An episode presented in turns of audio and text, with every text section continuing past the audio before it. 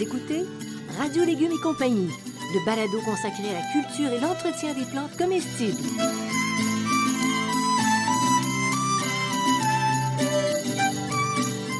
Laitue, Basilic, plantation, poivron, bleuets, pollinisation, haricots, arrosage, fraises, insectes ravageurs et maladies, concombres, fertilisation. Radio Légumes et compagnie, le balado qui vous dit tout pour cultiver et entretenir simplement les plantes comestibles de façon naturelle.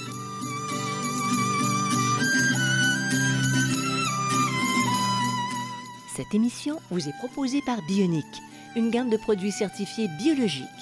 Issus notamment de la récupération des résidus marins des pêcheries de la côte nord, la gamme Bionic propose des engrais 100% naturels, des algues marines liquides et un compost forestier et marin. Les engrais bioniques conviennent aussi bien pour les fruits, les légumes, les fines herbes que les fleurs annuelles, ainsi que les plantes d'intérieur. Produite à 100% au Québec, la gamme bionique assure la santé de vos plantes en offrant une croissance rapide et abondante.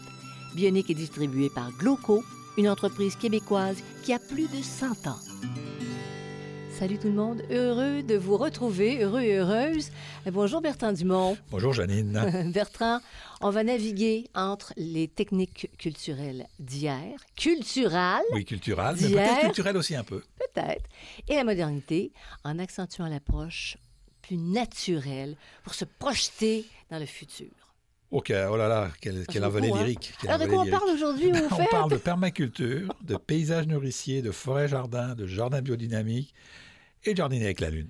J'adore ça. J'espère que les gens qui nous écoutent aussi. On va surtout essayer de vous démêler de tout ça parce que c'est un peu ça paraît un peu compliqué, ça part dans tous les sens là, mais on va vous donner un peu les, les bonnes informations de base. Bon, alors point de départ pour ceux qui sont pas peureux et ceux qui sont curieux, c'est quoi la permaculture?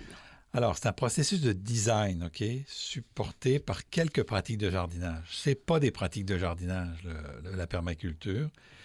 C'est un, c'est pas un ensemble de, de règles précises euh, et de, de- de pratiques culturelles et maraîchères. C'est pas ça la permaculture. C'est vraiment un processus de design. Alors, c'est quoi les idées? Bon, les idées de base de la Le permaculture. concept de base est assez simple.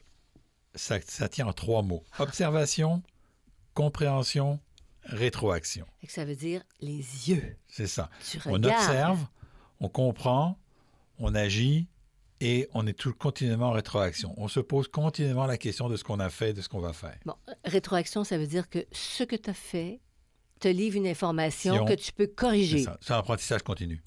On va dire ça autrement. Ah, j'aime ça. Ça, je Oh, sais que t'aimes ça, monde- continu.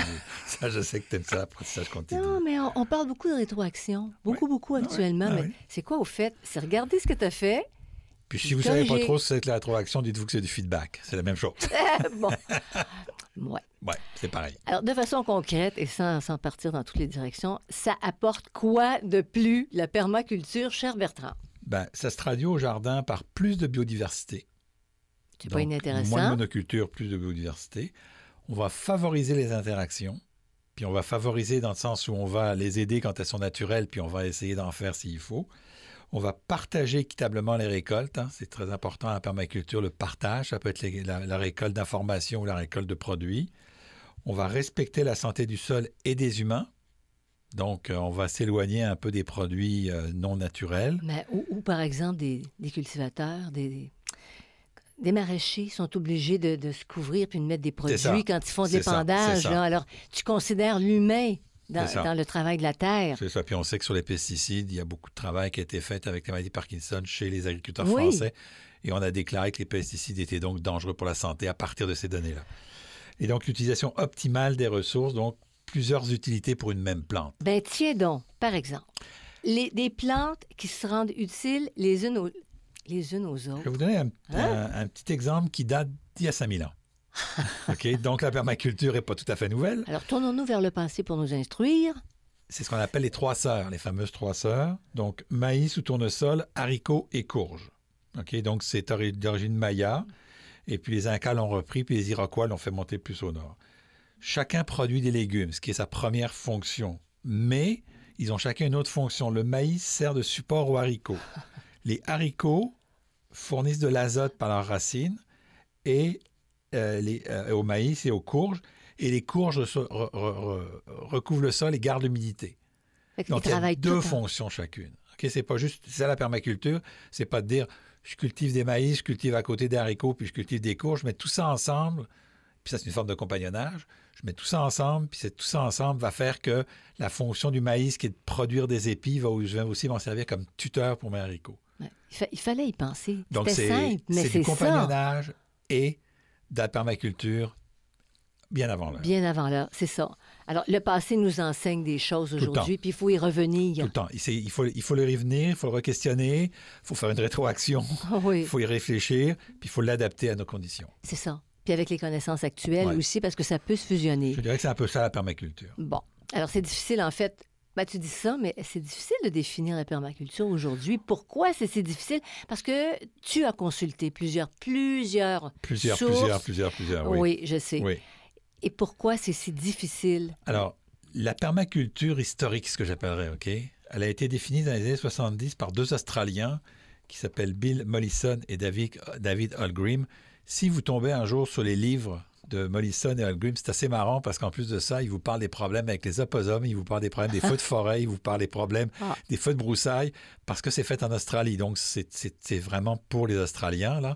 Mais euh, les principes restent les mêmes. Les, les principes sont reconnus mondialement. Mais tu sais quoi? Avec les feux avec, et les incendies mass- massifs qu'on a ces dernières années sur la Oh côte oui, ouest oh américaine et canadienne, euh, il y a peut-être des choses qui pourront se transporter. Il y a- Hein? Puis ils sont partis d'un ils ont- ils sont partis d'un certain nombre de paradigmes de base. Le seul sur lequel ils se sont un petit peu trompés, c'est la disparition du- des, des hydro- des hydrocarbures dans les années dans les années 80. Ouais. On est de- en 2020, il y en a encore. Donc c'est ça, c'est peut-être le seul petit bout là. Puis au cours des décennies, donc les gens ont essayé de euh, ton- avec plus ou moins de succès de bonifier l'approche. Euh, mais surtout de la codifier. C'est-à-dire qu'il l'a codifié assez bien, mais on a voulu aller plus loin, on l'a, fait, puis ça, ça a rendu tout ça très complexe. Et là, on, lui a- on y a mis des pratiques, et dans les pratiques, dans, dans les livres d'Holgrim, il n'y a pas de pratique, c'est vraiment du design, OK? C'est vraiment comment concevoir ton jardin. Et je te dirais que c'est un phénomène, c'est surtout de l'attitude. Quelle attitude tu vas avoir par rapport à ton jardin? Comment tu vas aborder ton jardin? Peut-être plus en, en écologiste qu'en agronome, je dirais. Donc, respecter la nature plutôt que d'essayer de la contraindre. Voilà, ça augure bien. Alors, ça, ça fait, en fait, comment ça se fait que c'est- devenu comme ça, si complexe, quand ils ont voulu commencer à le codifier? Pourquoi? Parce qu'on a ajouté des techniques culturelles, donc on s'est éloigné de la, de la- des principes de la permaculture originale. C'était du design, puis on a voulu, dans le design, rajouter des techniques culturelles, puis on a un petit peu perdu l'idée de la permaculture. Euh, par exemple, je vais vous donner un exemple, les buts, les fameuses buts de culture dont tout le monde parle en permaculture. Ben, il a jamais, euh, Bill Mollison puis David Holgreen n'en ont jamais parlé. Ça n'existe pas. Dans le livre, ils n'en parlent pas. Elles ont, elles ont été, euh, euh, puis la fameuse butte avec des branches, là, Oui, les buts autofertiles ou Hugel culture, ben, ça, a été, ça, a été con- ça a été conceptualisé dans- en, en, 2000, en, deux, en des années 2000, 30 ans plus tard, les principes de la, de la permaculture, dans des conditions très particulières de quelqu'un qui voulait faire ça dans le bois et ainsi de suite. Et David Goldgrim, vous ne l'aurez jamais conseillé parce que euh, Holzer, Sepp Holzer, qui va créer ces fameuses buttes autofertiles, va le faire parce qu'il est dans un boisé, puis dans un boisé, il n'y a pas de sol, puis qu'il n'y a Non. pas de sol, il n'y a pas de matière organique, et il va créer de la matière organique avec les branches. Aller prendre des branches à l'extérieur de son terrain pour construire une, une butte d'autofertile, c'est contre la permaculture. mais c'est ça parce que tu vas chercher tes ça. affaires plus loin Loin. qu'où ça devrait ça. être. Tu devrais Ouais. être un circuit fermé le plus possible. Alors, il y a certainement une utilité, par exemple, aux fameuses buttes parce que on, on les fait. Oui. Hein, Même si c'est récent, les gens Mais pensent permaculture. Mais c'est pas récent. pas Mais- récent Alors, parce que vas-y, Il y explique-nous avait ça. déjà des buttes de maraîchage au Moyen Âge Tiens et aussi, et aussi très utilisées en Angleterre au 19e siècle. OK? Il y a des raisons pour ça? Oui, la raison, c'est que en terrain humide ou inculte, ben, c'est intéressant parce qu'on relève le sol quand il n'y a, quand, quand y a pas de sol. hein. Il y a des endroits où la roche est à fleur, on a peut-être 3-4 cm de sol. Donc, de faire une butte pour cultiver, c'est un peu une culture hors sol à ce moment-là, dans les endroits qui sont incultes. OK? Et euh, donc, ce qu'on qu'on a fait finalement, c'est qu'on a pris la butte dans les- ces endroits-là, puis on en a fait une planche, qui est une butte plate en réalité. Oui. Hein, oui, les- oui, légèrement oui. surélevée, elle est plate. Plus facile à travailler, c'est moins compliqué. vous irez euh, écouter notre balado sur les planches, hein, le cultiver à la planche, Mhm, donc qui mhm. parle justement des différences entre les buts et les planches. Mais quand il s'agit de régénérer, par exemple, des terres qui ont été hyper fertilisées, qui ont été appauvries par ça, parce Ouais. que, bon, euh, ce serait, ce serait Ça une- peut, on pourrait s'en solu- ça inspirer. peut être une solution, oui, ça peut être une solution. Alors, est-ce qu'on peut trouver une définition simple là, de la permaculture aujourd'hui C'est laborieux. Moi, je, veux- je pense que je suis rendu à mon douzième livre sur la permaculture, puis je n'ai pas encore trouvé tout à fait, tout à fait. Mais il faut revenir aux idées ouvertes et bienveillantes de ces concepteurs. Ça, pour moi, c'est important, la, la permaculture. Je vais vous en donner une définition, celle de l'horti- de l'horticulture Owen Roland, l'horticulture québécois, que j'aime beaucoup. Pas l'horticulteur, le- la définition. Oui, Je le connais, il est très gentil, là, mais je ne suis pas en amour avec, c'est ce que je voulais dire. One Roland. Donc, euh, Roland. Donc, la permaculture est un processus de design écologique itératif Attention, permet Itération. l'amélioration continue du concept de ces solutions proposées pour un projet donné à mesure que l'on reçoit de la rétroaction. Bon. Donc, itératif, Bertrand, itératif, ça veut dire qu'on apprend constamment, par couche. par couche. On ajoute On par-dessus. ajoute OK. par-dessus. Donc, processus de design écologique itératif, c'est-à-dire qu'à chaque fois qu'on a une expérience, on, re- on recherche, on, on re- on remet cette expérience-là sur la couche, notre couche de connaissances, qui permet l'amélioration con- continue du concept et de ses solutions proposées par un pro- dans un projet donné. Donc, la permaculture, il n'y a pas de recette, c'est un concept de design. Donc, chaque projet est différent à mesure que l'on reçoit de la rétroaction. Donc, on est toujours en observation, mise en place, rétroaction, observation, compréhension, mise en place, rétroaction. C'est ça la permaculture. C'est ça, c'est ce, ce processus-là, et non pas de dire je vais planter dans une butte, je vais planter à telle grandeur, je vais planter à tout ceci. Ça, c'est autre chose. Alors, c'est évolutif. On pourrait dire que Oui. la permaculture, est- c'est très évolutif, même Voilà. si ça date de, de- d'il y a très longtemps. C'est-à-dire que depuis 1970, on l'a théorisé, mais ils ont pris des morceaux qui existaient Ouais. d'avance et qui étaient utilisés d'avance, qu'ils ont remis ensemble. Alors, la différence que tu ferais entre un potager traditionnel puis un potager qu'on travaille en permaculture? Alors, un potager traditionnel, c'est de produire des plantes comestibles le plus efficacement possible, quitte à prendre quelques détours par rapport à la nature. Et je tends un petit sourire cynique. Tu en as un, comme par exemple le retournement du sol ou l'éradication des mauvaises herbes. Hum. OK? c'est produire, euh, des productions se fait sur des recettes proposées par des experts. Mhm. OK? C'est ça le jardinage, là? Tout le monde est là. Comment est-ce que tu fais? Comment est-ce que tu fais? Comment est-ce que tu fais? La permaculture, c'est jardiner en s'inspirant de la nature. Plus de retournement de sol et les herbes indésirables deviennent des alliés. Donc, la mauvaise herbe n'existe plus dans la permaculture. hein. C'est un, concept intéressant. Puis tu touches pas du tout au- à ton sol, tu le bouges presque pas. C'est ça. Observation et, et rétroaction du jardinier vis-à-vis de son environnement et seul à prendre ses décisions. Donc, la permaculture, votre terrain, il est original, il est particulier, il a des considérations. Et c'est ça que fait la permaculture dans le design, c'est qu'elle va chercher à optimiser tous les éléments qui font votre, euh, terrain et d'apporter des réponses, le minimum de réponses possible pour obtenir l'optimum de, trucs. On n'est pas dans le maximum, on est dans l'optimum. C'est-à-dire qu'on ne travaille pas sur du court terme. Je veux beaucoup, beaucoup, beaucoup de tomates maintenant, mais je me fous un peu ce qui va m'arriver dans 4 ou 5 ans. Je veux beaucoup de tomates aujourd'hui, mais je veux m'assurer que mes enfants et mes petits-enfants vont avoir aussi des tomates. Vous écoutez Radio Légumes et compagnie, le balado consacré à la culture et l'entretien des plantes comestibles.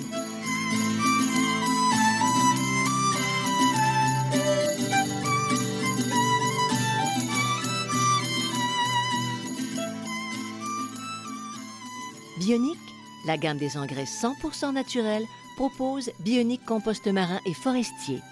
Ce compost, fait à la fois de carapaces de crustacés et de résidus d'écorce, est aussi vermicomposté, une véritable économie circulaire. Bionique, compost marin et forestier, a une bonne teneur en humus. Il est plus riche en éléments minéraux assimilables et son activité microbienne est très élevée. Ce compost stimule la croissance des végétaux, de la germination à la production des feuilles et de fruits. Bionique compost marin et forestier, distribué par Gloco, est en vente dans les centres de jardin.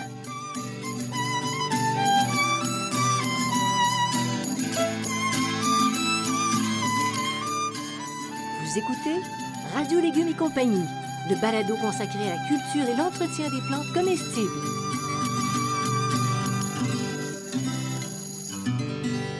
Alors Bertrand, on parle de... oh, J'aime tellement le terme.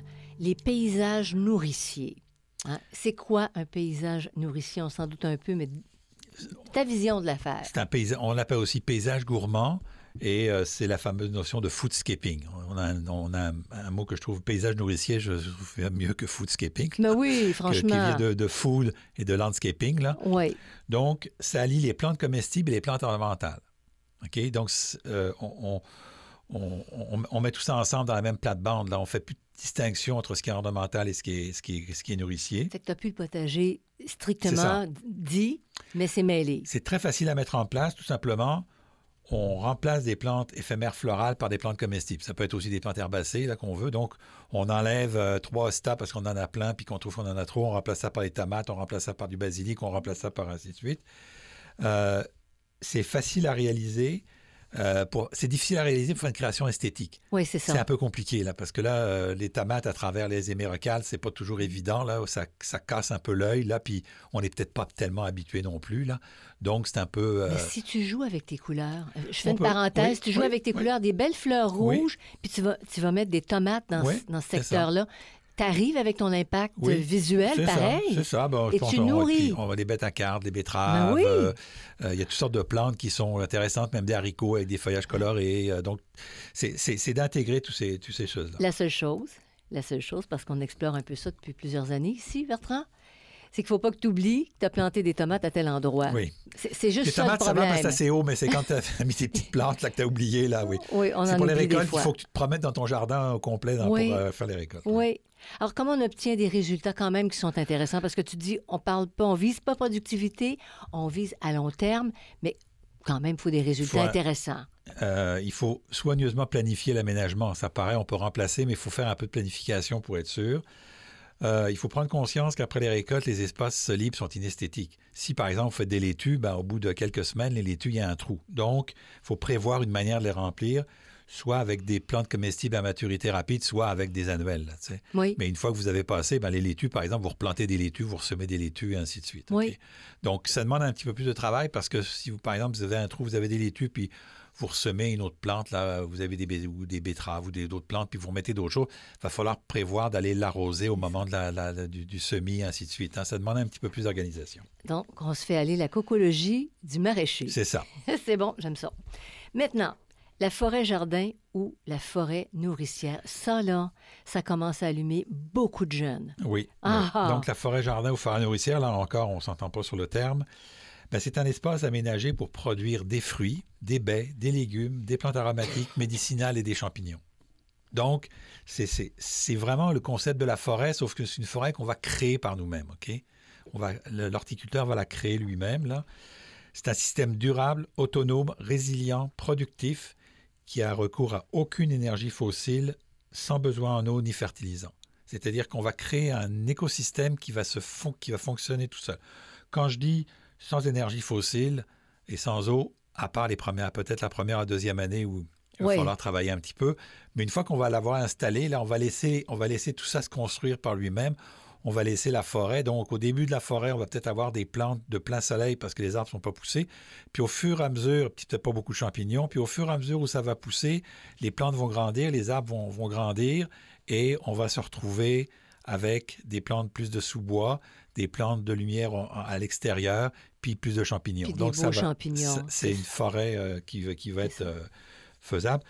Le concept, excuse, mais le concept, là, il est magnifique. Oui. Même sur des plus petits terrains, tu fais une belle diversité. Et autrefois, des vieux livres là, de W.H. Perron, oui. il y toutes les fermes avaient leurs vergers, ils avaient des arbres. C'est ça, c'est plus que le verger maraîcher, c'est plus que le verger, plus que le verger maraîcher, c'est vraiment le concept de la forêt qu'on va, on va créer, mais qui est productif. Mais sur un petit terrain, c'est faisable, mais c'est plus difficile sur un grand, euh, plus, plus, plus, difficile sur un petit terrain et plus facile sur un grand terrain. Mais tu vois, si je reviens là, à l'époque, il y en a encore qui font ça aujourd'hui. Ils avaient un petit boisé. C'est ça. c'est très riche un petit boisé. Bon, il y, a des, il y a des arbres qui vont produire des noix, mais non seulement ça ils, ils- ils nettoyaient leur forêt, puis c'était leur bois de Oui, chauffage. mais là, là, tu es, là, t'es dans la. C'est- pas tout à fait dans la forêt-jardin. La Non. forêt-jardin, c'est une forêt qui est plantée. Et effectivement, cette forêt-jardin va bien sûr te produire euh, des, des- de quoi manger, des, des forêts nourricières, mais aussi du bois de chauffage, mais aussi du petit bois, mais aussi des feuilles, mais aussi, mais aussi. Finalement, on, on crée un écosystème, puis après ça, on le laisse un petit peu aller, on intervient le moins possible. C'est presque. Mais j'avoue que aujourd'hui, là, si je refaisais mon jardin, je ferais une forêt nourricière à Ah la place de ce que j'ai aujourd'hui. Ah oui, Oui. ah oui. Ouais. Des arbres fruitiers, des arbres, arbres à noix, noix, des arbres- puis fruitiers, exactement. Puis les jeunes qui, on parlait de ça avec des gens du, du bas du fleuve, ils sont emballés par ça. Oui. Ils sont emballés parce que tu as des grands terrains. Puis pourquoi entretenir ça? Mais non, mais tu fais, tu fais comme tu dis, une là, forêt-jardin. Là, vous rangez la tondeuse pour un petit bout. Oui. Alors, comment mettre ça en place, là, la forêt nourricière? Bon, il faut créer une véritable. faut se dire qu'on va créer une forêt, OK? Donc, dans une forêt, il y a sept strates. Il y a les grands arbres, les arbres nains, les grands arbustes, les buissons ou petits arbustes, les plantes herbacées, les plantes à racines profondes, les plantes couvre-sol, puis les plantes grimpantes. Et en général, on va utiliser des plantes comestibles dans tout ça. C'est là où la différence entre une forêt ordinaire et une forêt jardin, c'est qu'au lieu de prendre euh, des arbres n'importe lesquels ou puis les planter, on va prendre des noyers, on va prendre des arbres à fruits, on va prendre des, légumes euh, perma- permanents, des, des légumes qui ont des racines profondes là, pour aller casser le sol. Donc c'est ça qu'on va faire là. On va utiliser. On peut mettre les premières années, on va mettre quelques légumes éphémères, là, quelques légumes annuels, mais on va rapidement tomber dans des légumes ou des plantes où euh, au lieu de mettre du basilic, ben, on va mettre euh, des plantes euh, C'est euh, vivace. vivaces, des plantes vivaces. Là. Mm. Donc à ce moment-là, c'est comme ça qu'on Ah, va je, faire. je trouve ça emballant. Fait que tu fais, tu fais ta forêt jardin ou ta forêt nourricière en fond de cours quand tu as un grand terrain, tu as ce bonheur-là. Puis en avant, tu vas faire ton potager de permaculture, puis de... C'est ça. Puis une fois, c'est tout petit, puis c'est va- on parfait. va- et on va tout, on va tout laisser les feuilles tomber au sol puis se régénérer là. On va jamais ré- récolter les feuilles, on va, les- on va tout, tout laisser ça. Puis une partie des mauvaises herbes. Les premières années, on va contrôler un peu les supposées mauvaises herbes pour qu'il n'y ait pas trop de compétition, mais très rapidement, on va arrêter parce que les mauvaises herbes vont aussi fournir de la matière organique, notamment par leurs racines et par leurs tiges. Alors, principal avantage, on se doute, là, mais de la forêt nourricière. Passer la phase d'implantation, et ça, ça peut prendre deux, trois ans, là, c'est une relative autonomie. On n'a presque pas à s'en occuper, sinon, une fois par année, un peu pour faire du ménage, après l'hiver, une fois de temps en temps, euh, et puis les récolter quand il y a des récoltes. Et c'est à peu son près travail. tout. Ouais. Donc, son- ton travail de récolte, qui n'est pas très important les premières années, donc tu le fais graduellement. ça. Puis, euh, dix ans plus tard, là, tu commences à avoir des belles Tu récoltes. as des petites interventions les premières années, là, tu t'aperçois qu'il y a un arbre qui va gêner un autre, tu peux le déplacer, tu peux, tu peux un peu, mais tu laisses, un peu, tu laisses un peu se construire par lui-même. Quel beau concept. Ouais. Bon, on va regarder aussi les inconvénients de la forêt nourricière. Je vois pas, là, mais ça doit exister. Il y en a deux, c'est difficile à concevoir au départ. Parce le, que le bon choix de plantes, bon c'est choix ça? de plantes, puis co- comprendre l'écosystème. Et ça, on manque de données sur ce nouveau concept-là. Il y a quelques livres qui existent là. C'est beaucoup des livres européens. Sur le Québec, Ouais. on a commence à, à travailler ça. Mais on n'a pas d'expérience, on n'a pas de recul parce qu'on crée quelque chose qui s'est prend 10 ou 15 ans à- à de- avant de devenir vraiment productif. Et donc, on n'a pas tout à fait tout le recul nécessaire pour arriver à comprendre. Innovons. Mais Innovons. Puis on va faire des erreurs, mais de toute façon, la nature aussi en fait des erreurs, Elle entre guillemets. tests. Elle fait des tests. Monsieur. Et là, Bertrand, Oui. on, on remonte nos bretelles parce que là, là tu attaques un autre volet. Des cultures qui sont naturelles, qui Oui. vont vers l'avenir, mais qui s'inspirent du passé. Le jardinage biodynamique. Ah, Ouf! le jardin biodynamique. Et le jardinage biodynamique n'est pas si vieux que ça. hein. Le jardinage biodynamique, euh, c'était théorisé par euh, Rudolf Steiner, donc qui était un adepte des sciences et des arts occultes. C'est très important de retenir ça, là, parce que vers 1920, euh, c'est considéré aussi, comme encore aujourd'hui, comme une pseudo-science. Ouais. OK? Mhm. L'autre jour, mon fils, qui est ingénieur, m'appelle en disant Hey, la biodynamie, c'est n'importe quoi. Et Oui, pas c'est tout à fait. ça. Pas tout à fait. Parce qu'il y a des choses quand même qu'il a mis, que Steiner a mis en exergue qui sont euh, utilisées aujourd'hui et qui sont efficaces. Tout, en- tout si on enlève le côté occulte de la chose. OK? Oui. Bien Euh, que, bien quand on dit occulte, lui dit que la Lune a un effet, que les, les astres ont un effet. Et on ne peut pas dire le contraire. Ben, c'est ça, c'est qui est, c'est ça. ça qui est problématique, c'est qu'on on n'a pas de preuves. on n'a pas. OK, je, Bon. je vais revenir. On va y revenir. on continue. Donc, ce que dit Steiner, c'est que le développement des minéraux et du sol, des végétaux et des animaux sont des phénomènes physiques ou biologiques, en plus des forces supra sensibles de nature éthérique, astrale et spirituelle. Donc, il dit oui, il y a des phénomènes physiques et biologiques, mais il y a aussi des forces super, suprasensibles, éthériques, astrales et, et- et trucs. Et c'est là où la science ordinaire Ben, décroche. à ses limites, mais c'est parce qu'elle a ses à ses limites. limites, elle oui. décroche parce qu'elle a ses limites et dit ben oui, mais non. OK? Donc, Mm. lui, lui attribue ça à ça et c'est pour ça qu'on dit que c'est une pseudoscience parce que les gens décrochent à partir de ce moment-là. là, OK? Mais il y a des choses qu'il dit qui sont intéressantes quand même. Absolument. Puis, puis- puis- puis plus on pousse les la science, plus elle va dans l'infiniment petit, plus elle s'approche de, tout ça. Et donc, ce qu'il dit en plus, c'est que tous ces éléments sont donc, associés, sont donc des associations complexes de forces cosmiques et de forces terrestres. Pourquoi pas? Pourquoi pas? C'est ça. Euh, et c'est pour ça qu'on est plus, on, on- on croit à la biodynamique, on n'y croit pas parce qu'on n'a pas, on n'arrive pas pas à définir, on n'a pas les preuves de ces forces cosmiques et terrestres. Ça pourrait venir. On ne sait jamais. Oui. Alors, bon, les objectifs. C'est quoi les objectifs de la biodynamie? C'est d'énergiser les plantes avec des purins et des thés obtenus par infusion, décoction, incinération. On va attirer les forces cosmiques à nous. OK? C'est ce que Steiner dit. Mhm. Et C'est ça qu'on n'arrive pas à prouver, à démontrer. Ce qu'il dit, c'est qu'en utilisant ces décoctions qu'on fait d'une certaine manière, à une certaine époque, dans certaines conditions, vont attirer les forces cosmiques.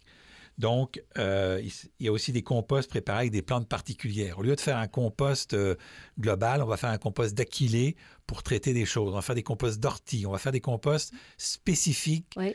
euh, de plantes spécifiques pour aller retirer justement ces forces cosmiques des plantes. Et puis, c'est une succession de travaux horticoles au rythme de la Lune, des planètes, des signes du zodiaque. Ça, pour, pour beaucoup de personnes, c'est énigmatique, mais il y a une fascination. Puis pourquoi pas? Ben, Tu sais, c'est tu ça. dis la Lune. une- La Lune a une si- influence sur les marées, Si puis- on le met dans, une, dans un terme de croyance, Ouais. la biodynamie, puis qu'on se dit, OK, je vais utiliser ça parce que je pense que ça marche, Puis que c'est ça- correct, là. puis que ça donne un Moi, j'ai pas de sens. problème avec la biodynamie, là. Mm. Tu sais, mais si ça fonctionne, ça, puis, puis, puis ça t'organise, pourquoi pas? Je veux dire, Ben oui. j'ai j'ai pas de problème, là. Mais ça peut donner un sens, puis ça peut donner un lien. Au-delà de toutes les preuves scientifiques, ça. un lien avec la nature, Nature. supplémentaire. Tu dis, bon, je me fie à la Lune.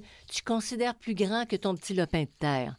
C'est très beau. C'est- ça, c'est qu'on on va garder euh, une, des choses qu'on va garder de, de, de Steiner, OK, il y a deux choses en réalité, c'est les purins et thés.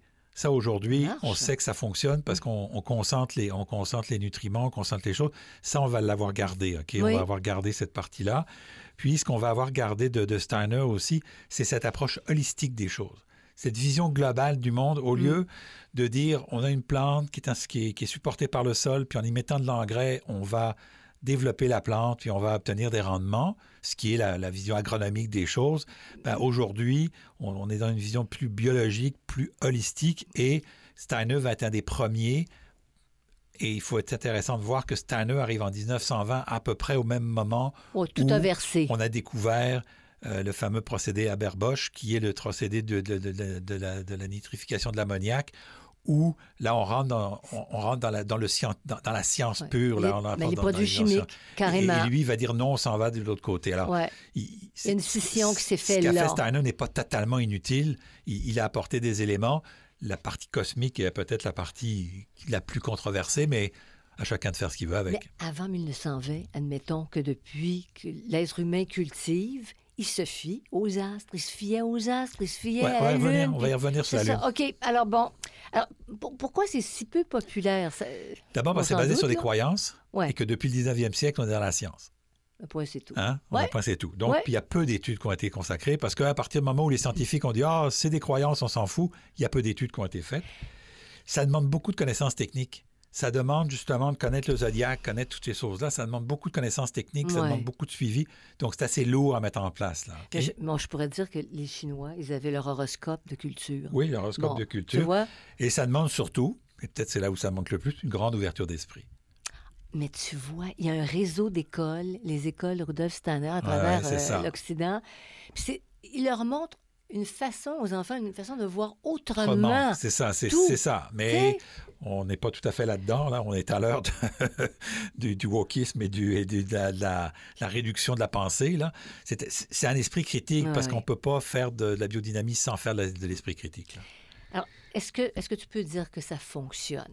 Parce que tu t'interroges là-dessus depuis plusieurs années, tu Oui. as fait des expériences. Trouves-tu que ça fonctionne? Pour l'aspect holistique et global, à l'échelle de l'unité familiale de la ferme, c'est reconnu aujourd'hui, oui, ça fonctionne. De plus en plus, ce qu'on se rend compte, c'est que chaque ferme est unique, chaque jardin est unique. Ça, ça fonctionne. Puis les purins et l'été, je l'ai dit tout à l'heure, sans leur aspect ésotérique, ils sont reconnus aussi. Donc ça, oui, ça, ça fonctionne. Euh, effectivement, c'est intéressant dans ce sens-là. Vous écoutez Radio Légumes et compagnie, le balado consacré à la culture et l'entretien des plantes comestibles.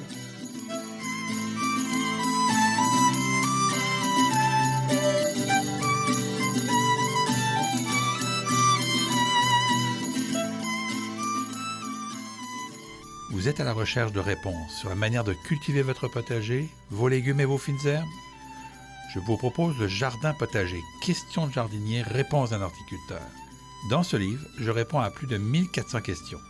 Elles abordent aussi bien l'aménagement du potager, l'entretien du sol et des plantes que la récolte. Je réponds aussi aux questions concernant 30 légumes et plus de 20 fines herbes. Le jardin potager, question de jardinier, réponse d'un horticulteur, un produit 100% québécois, est en vente dans les librairies du Québec.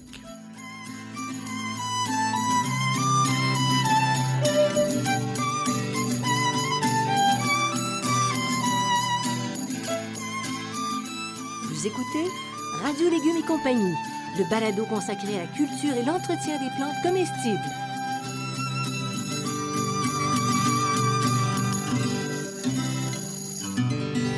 Reste, euh, Bertrand, dans la biodynamie, puis on jardine avec la Lune. Moi, je trouve ça tellement beau. Je te dirais que la biodynamie a raccroché la, la, la, Lune. Oui. La Lune a été raccrochée par la biodynamie parce que c'est une, ce sont des très, très vieilles pratiques. Ben Beaucoup plus avant 1920, on les utilisait. Hum. Euh, donc, c'est une approche qui parle des lunes en lune montante et en lune descendante. Mais moi, j'ai une théorie là-dessus, sur l'utilisation sur de la Lune. Je pense, d'après toutes les recherches que je l'ai lues, les lectures, pas les recherches que j'ai fait, les relectures, que la Lune était avant tout un repère naturel pour des jardiniers qui ne savaient pas lire et pas écrire.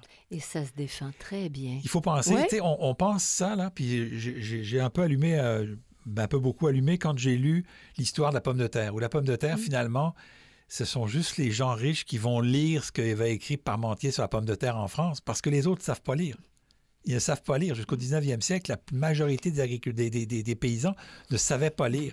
Et donc, le seul moyen pour eux de se raccrocher à quelque chose, ils avaient des calendriers, des almanachs, où est-ce qu'ils lisaient un petit peu, mais le moyen de se, se récupérer, la Lune était toujours constante. C'est un repère. C'est un repère constant. Cyclique, précis. Précis. Et donc, moi, je pense que cette, ce jardinage avec la Lune, parce que tu dis que les Chinois en avaient, donc ça s'est fait très longtemps, pour les gens qui ne savaient pas lire et écrire, c'était un, un, un, bon système on savait qu'à la troisième lune, on arrivait à telle période et telle période et que c'était. Euh, alors maintenant, planter à lune montante, à lune descendante, c'est autre chose, là. Mais les repères de la lune étaient, euh, étaient effectivement importants. Ben, c'est comme le signal sur ton téléphone. Quand tu fais tes, horaires de semaine, ça, sonne. Ça. Mais la lune, c'était ça. Mais oui. Très bonne analogie. Donc, moi, je pense qu'un savoir ancestral qui été euh, euh, mis en, connaissance ésotérique par Rudolf Steiner. Rudolf Steiner lui a donné une, une, vision ésotérique en 1920, mais elle a été, elle a été utilisée, la, Lune, pendant très longtemps. tu sembles dire que c'est efficace, puis de plus en plus de personnes arrivent à ces conclusions par expérimentation. Au 20e siècle, on a eu plusieurs études. Ce qu'on sait, c'est que c'est des, des, des, conséquences minimales sur la productivité. Ok, Ça a très peu d'effets sur la productivité. On parle de 1 à 2% d'amélioration de la, la croissance c'est relativement peu, mais ce qu'on sait, par exemple, c'est que c'est toujours positif. Utilisez le calendrier lunaire, vous n'allez pas vous tromper, ça ne va pas être négatif, ça va toujours être positif, avec des bémols. Bon. bon. Avec des bémols. Bon, ben aujourd'hui, la situation, est-ce qu'elle est différente? Ben oui, à cause des changements climatiques. Ah, pitié. Ben oui, à cause des changements climatiques. Le changement climatique change beaucoup de choses parce qu'on a, on a des hivers qui ressemblent plus à des hivers, on a des printemps qui ressemblent plus à des printemps, les printemps sont décalés. Alors oui, l'influence de la Lune, mais l'influence de l'homme sur la nature avec les, changements climatiques, c'est beaucoup plus compliqué d'utiliser la, Lune aujourd'hui et à cause de ça, parce que on dit ah faut pas planter la deuxième, la troisième Lune là. Moi je me suis je, me suis jamais très fié à ça, mais moi je préfère me, fier à mon thermomètre dans le sol pour savoir quelle température il y a qu'autre chose. pour planter pour faire tes plantations, il faut ça demande tel tel degré de chaleur, tu vas aller le chercher. Donc aujourd'hui ça n'aurait aucun avantage, mais ça ne mène à aucun échec. Non. Donc ça peut si ça vous fait plaisir, faites-le. Mais ça donne un sens à ton jardinage et ça t'intègre à quelque chose de plus grand que toi. Ne serait-ce que ça, moi, je trouve ça magnifique. Oui. Hein? Oui, oui. On arrête là. Ah oui. Alors, Bertrand, c'était audacieux. Hein? Ton balado était audacieux aujourd'hui. Puis je vous invite à suivre. Je vous invite, nos, les gens qui nous écoutent, allez à la page. Radio Légumes. Oui, Faut avoir l'ouverture d'esprit. oui, tout à fait. Alors, euh, radiolégumes.com, vous cliquez sur Subscribe, puis vous avez les parutions, puis il y a des choses qui sont écrites là, sur le site. Beaucoup d'informations. C'est disponible 24 heures sur 24. Vous faites de l'insomnie, on le dit des fois, c'est drôle. Un gros merci à Gloco, qui est une de nos entreprises québécoises méconnues, Oui. mais qui est là depuis très longtemps. 100 Alors. Gloco, 100 ans. Hey, on n'en entend presque pas parler. Ben. Alors, ils sont derrière nous, c'est formidable. Merci beaucoup à Xavier Gervais-Dumont pour la musique, Charles, son frère, pour l'assistance technique. Bertrand Dumont, merci pour tes élucubrations de maraîcher. Et puis à vous, ben, allez à vos potagers, puis à vos jardins d'hiver. Puis la nature, il n'y a que ça. Hein, Bertrand? À la prochaine. Bye.